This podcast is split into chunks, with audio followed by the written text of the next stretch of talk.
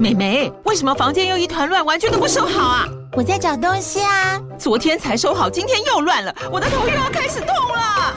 妈咪，我是在找虎标白色万金油啦。阿妈都说头痛擦这个很有效，薄荷凉凉的，可以帮忙舒缓哦。妈咪，爱老虎油。哎呦，今天怎么这么乖呀？很内行哦，还知道要用这瓶百年老字号的。虎标在手，全家神队友。全台各大药局、屈臣氏、康氏美皆有贩售。贵属城自治地零一五七零二号，北市卫药广自治地一一三零四零二三四号。使用前请详阅说明书、请语及注意事项。Hello，我们是童话套用岛。我们说有趣生动的故事，也带给你丰富的知识，培养各领域的观念素养。欢迎在各大收听平台搜寻“童话套用岛”，马上带给你最精彩的儿童综合节目。除此之外，加入我们的天气 Club，成为会员，还可以解锁更多精彩故事，无限听到饱。加入会员还有抽奖、抽书、生日祝福等各种实体线上福利，所以快点来加入我们吧！等你哦，等你哦，等你哦，等你哦！哪个岛最热？套中岛。嗨，我是梦梦，欢迎来到童话套中岛，一起从童话故事里发掘生活中的各种小知识吧。我们都在套中岛更新哦。Hello，大家好，我们继续来说东南亚的故事哦。小圆姐姐，今天要说哪个国家的故事呢？嗯，不如给你们挑好了。你们对哪个国家比较有印象呢？嗯，我记得之前国语课本有一课是在讲越南。啊，我上个礼拜有一天的晚餐是越南河粉配越南咖啡。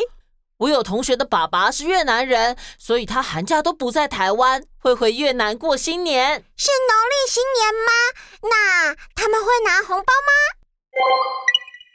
越南的新年与台湾类似，除夕会围炉守岁，长辈会发压岁钱，也会送灶神、办年货、买年花。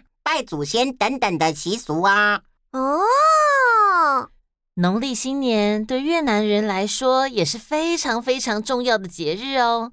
不过呢，有一点跟我们很不一样，他们会在过年的时候吃粽子。哇，好有趣哦！台湾和越南的新年有一点一样，又有一点不一样。很多地方虽然有同样的文化渊源，不过都会慢慢发展出自己的特色。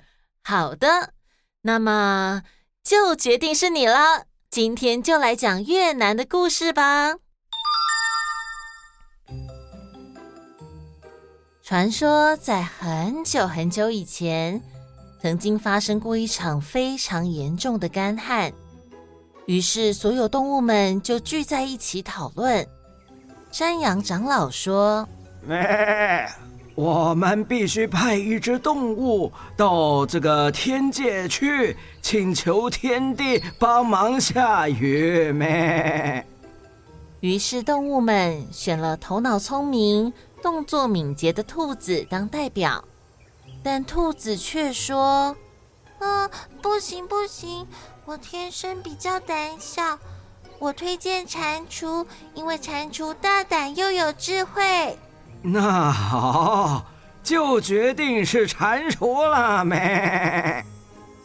蟾蜍成为动物代表之后，他跑去邀请狐狸、熊还有老虎一起前往天界。狐狸和熊都说：“OK 哦，我们愿意跟你一起去。”只有老虎不愿意，因为老虎觉得。我怎么可能信任一只小小的蟾蜍？有没有搞错？嗯，那要怎么样你才愿意信任我呢？很简单，只要你可以在跳远比赛赢过我，要我跟你去哪里都行。哼，好啊，一言为定。于是他们来到池塘边，老虎用尽全力跳过了池塘。但却看到蟾蜍坐在比自己更远的地方，呃呃，怎怎么会这样？在旁边看整个比赛经过的狐狸和熊说：“其实刚才啊，是蟾蜍偷偷咬住老虎的尾巴毛，跟着老虎一起跳过去而已。”哇，蟾蜍的反应真快！嗯嗯嗯。老虎不愿意承认自己输掉的事实，他心不甘情不愿地说：“哦，我可是百兽之王哎！”你一只小小的蟾蜍，怎么可能赢得了我？老虎为了表示自己身经百战，立刻张开大嘴，吐出各种动物的毛。那哎，看到没有？这些都是被我吃掉的动物的毛哦。你以为只有你会吃动物吗？我也有。不得不得。这时候。蟾蜍从嘴里吐出了老虎的虎毛，把老虎吓了好大一跳。在旁边看整个比赛经过的狐狸和熊说：“其实这是因为刚才蟾蜍咬着老虎尾巴，所以嘴里才有老虎毛。”哇，蟾蜍真是厉害，他连这招也想得到。对啊。嗯老虎从此对蟾蜍唯命是从，也跟着狐狸和熊一起出发前往天界。他们抵达天界后，蟾蜍要求大家先躲起来，然后自己跑去敲打天界大门前的大锣，哐哐哐，巨大的声响响彻云霄。听到锣声的天界大臣出来问：“你为了什么事情敲锣？”“我要面见天帝。”大臣把蟾蜍敲锣要见天帝的事情禀报上去。天帝生气地说：“大胆蟾蜍，将天机放出来，把蟾蜍赶走！”天机气势汹汹地朝蟾蜍冲过来。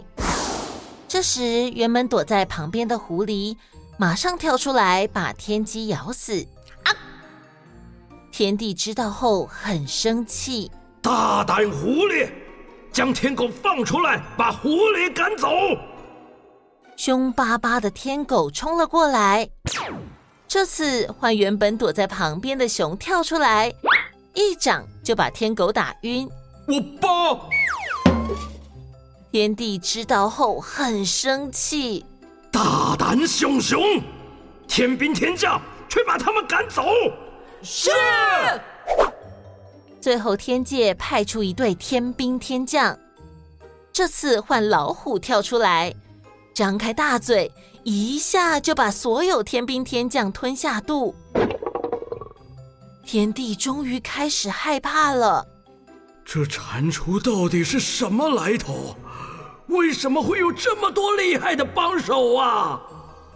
天帝没办法，只好接见蟾蜍。嗯，你来见我有什么事情吗？天帝，地上正在遭逢严重的干旱，这您知道吗？天帝一查之下才发现。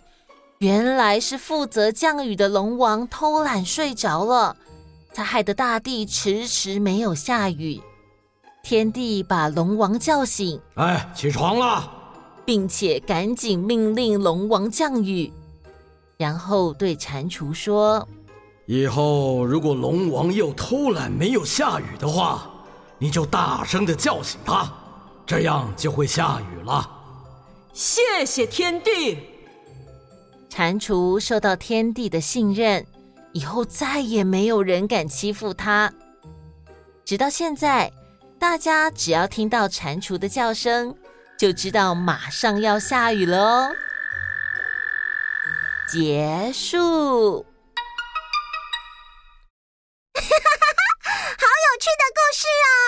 我有问题，小易请说。蟾蜍跟青蛙看起来都好像哦，请问到底要怎么分辨它们呢？蟾蜍跟青蛙都是属于两栖类动物，但是在皮肤的构造上，或者是生活环境的选择上，都有相当不同的差异哦。Friday，喵。蟾蜍角质化的皮肤有防止水分散失的功能，摸起来有很多油状凸起，不会黏黏的，可以在比较干燥的环境活动，行动较为缓慢。青蛙的身体表面比较光滑，皮肤能帮助呼吸，摸起来会湿湿黏黏的，移动速度快，也是跳跃高手，比较喜欢在潮湿的环境中活动啊。而且你们知道吗？蟾蜍啊，可是名列民间相传的五毒之一哦。什么？蟾蜍有毒？嘿嘿，你们也不用那么紧张啦。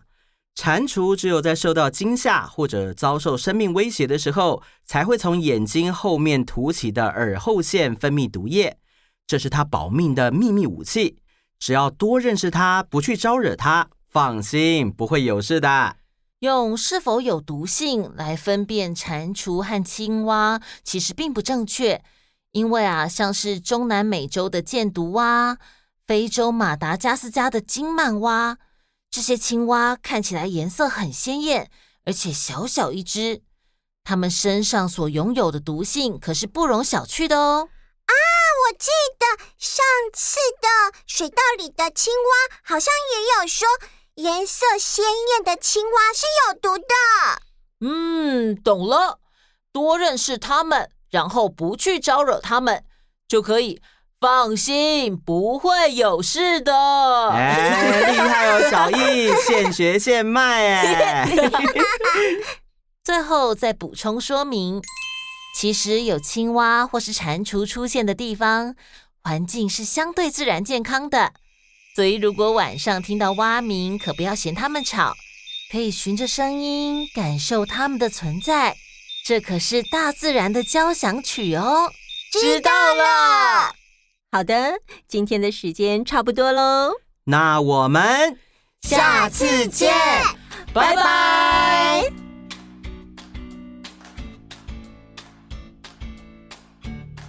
今天的台语小教室要来教大家的单字是。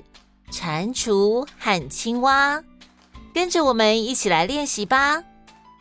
蟾蜍，台语念作“啾吉”，啾吉，啾吉，啾吉。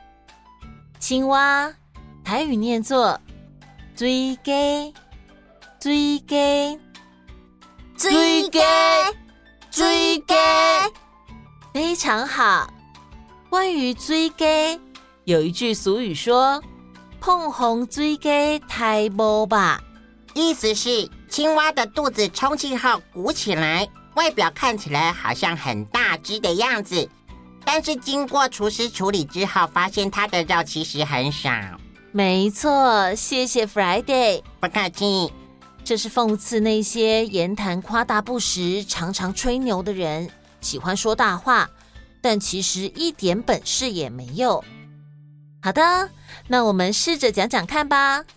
碰红追鸡太无吧，碰红追鸡太无吧。比喻爱吹牛的人没有本事。没错没错，各位小岛民可以多听多练习说说看哦。